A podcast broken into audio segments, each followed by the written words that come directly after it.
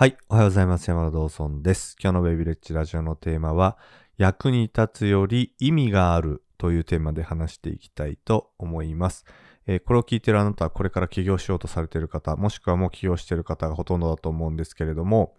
えー今日の話はですね、これからビジネスで、えー収益を上げていく上でかなり重要な話になってきます。でもしかしたらですね、これを聞いているほとんどの方が、自分は世の中のために役に立とうって思ってビジネスをされようとされている方がほとんどだと思うんですよ。え自分が商品を作って役に立とう。自分の技術やスキルで役に立とう。で、これはですね、え実はあ悪いことではもちろんないんですけど、あんまりですね、これからの時代、そんなに価値を持たないんですよ。ここを知っとかないとですね、え自分がずっと役に立つ人間だっていうアピールをし続けることになるんですね。するとどうなるかっていうと、あんまり収益上げられないです。売り上げ上げられないんですよ。で、うんまあこれちょっとわかりづらいのでわかりやすく言うと、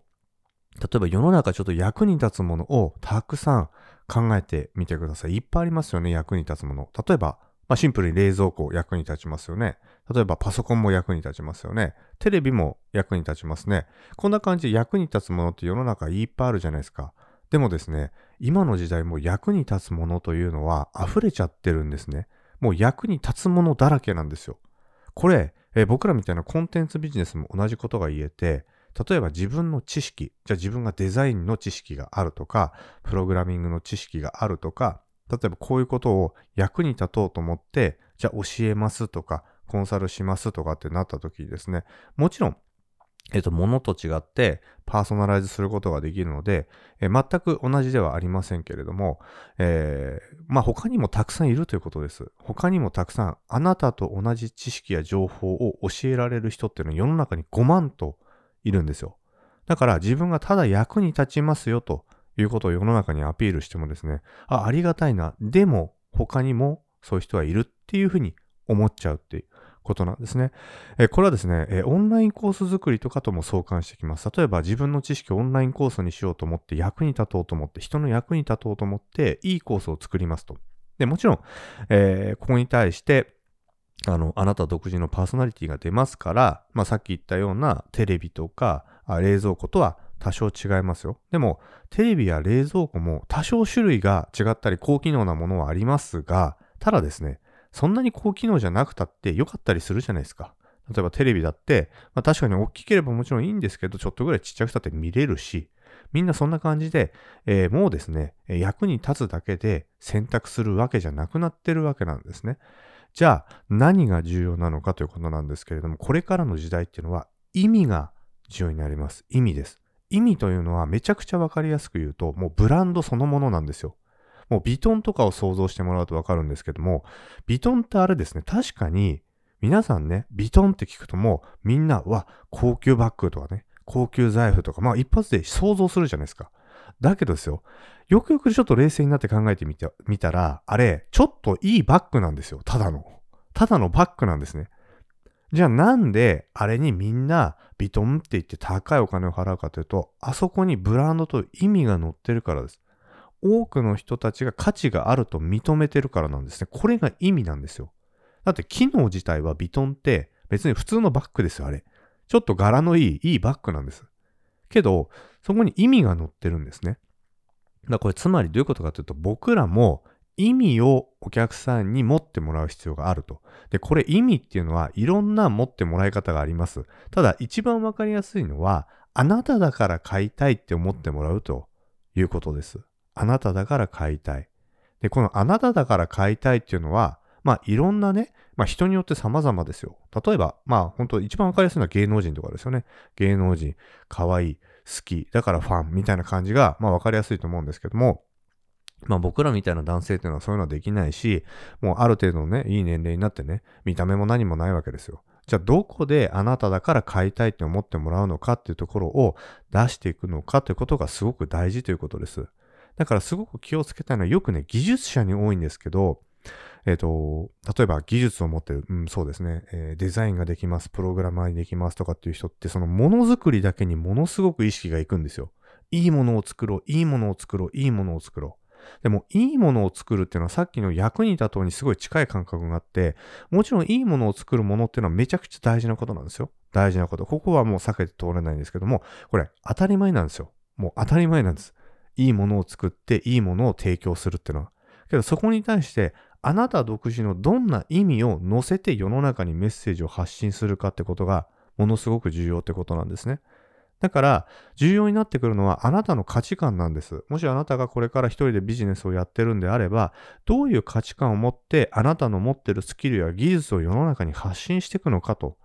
いうことなんですね。だからこういうのをよく分かってない人って、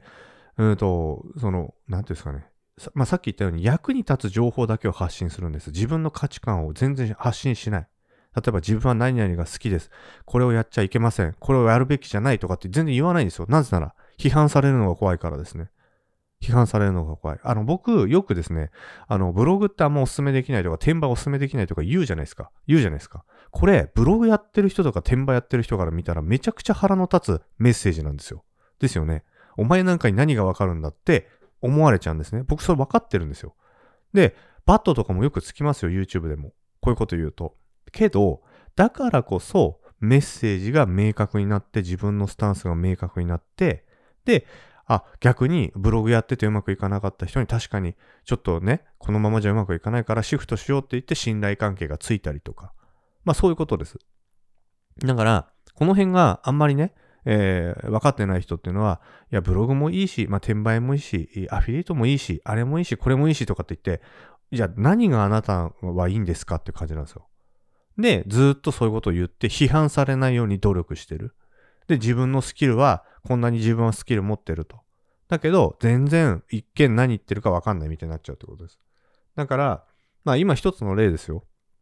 一つの例なんですけれども、お客さんっていうのには、えっと、もうあなたからいい情報を取りたいっていうのは当たり前なんですよ。これ、あなたはもちろん専門家になっていかなきゃいけないし、これから情報発信するんであれば何かをテーマを決めて発信していかなきゃいけないですよね。ですよね。例えば健康のプロなのに全然関係ない投資の話してみたりとかしたらお客さんは、いや、この人何やってる人なんだろうになっちゃいますよね。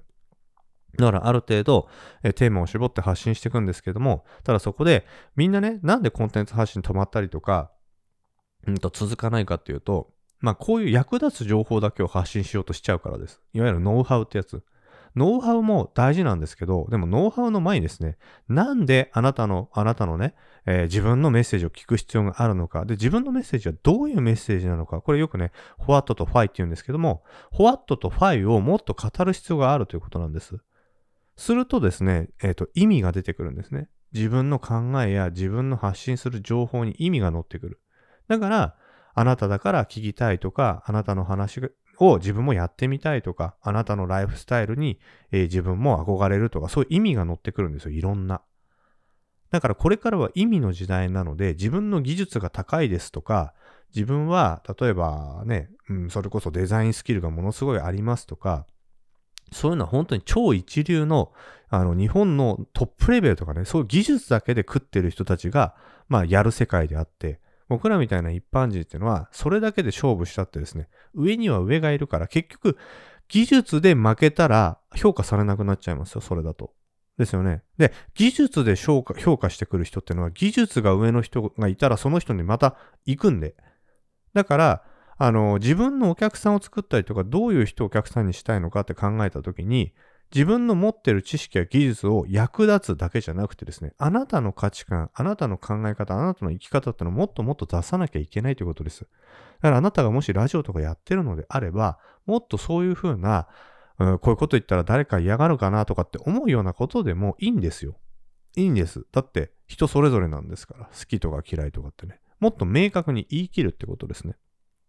まあそれをやることによって、あなたの発信に意味が生まれてきて、そしてあなたの話を聞きたいと思う人が増えてくるっていう、そんな話ですね。これ本当にビジネス初期の頃陥りやすくて、あの、全然見てもらえない人とか聞いてもらえない人のコンテンツって、もう役立つ情報ばっかり意識されて作られてるんですよ。全然自分の話が出てこない。あと、もう一つ特徴があるのが、自分の発信に対して理由を言わないんです。なぜならこう思うからとか、自分はこう思います。なぜならこうだからです。これがない人がすごく多いんですね。あの、全然こう再生とか伸びないとか、あの、全然こう誰にも見てもらえない人って。えーあなたは自分基本主張してたらなぜならっていうことを言わないと、その背景がわかんないから、あなたの考え方が全然わかんないんですよね。だそういうこと一個一個とってもそうなんですけど、もっともっと意味に意識を持っていくということです。日本人これがね、めちゃくちゃ苦手なんですよ。本当に。意味を作るってことです。だからみんな、あの、なんか役立つことやろうとしますよね。役立つことってなんで言っちゃうかっていうと、人に嫌われないからですよ。人に嫌われないからです。でも人に嫌われないってことは、まあある意味誰でもいいっていうことになっちゃうので、そうじゃなくて、え意味を作り出すことによって、そこにお客さんが、あ、この人だからってなってくるから、じゃあ、うんと、じゃあビトンだから、ビトン好きな人ってずっとビトン好きじゃないですか。そんな感じ。だから、ビトンを買おうって、まあ自然になるイメージですよ。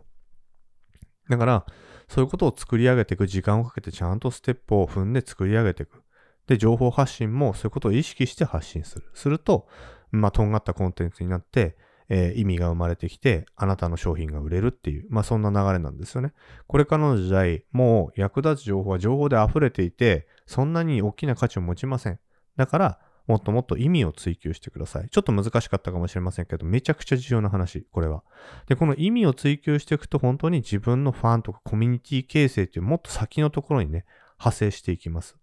はい。なので、えー非常に重要なので考えてみてください。ということで今日は以上になります。ありがとうございます。えー最後、ちょっとご案内ありますけれども、僕は Way Village というネット企業準備コミュニティを運営しておりますけれども、ここではですね、えーまあ、しっかりとネット企業できるような、まあ、そんな情報を配信しておりますので、もし興味のある方は説明欄をご覧になってください。はい。では以上になります。ありがとうございます。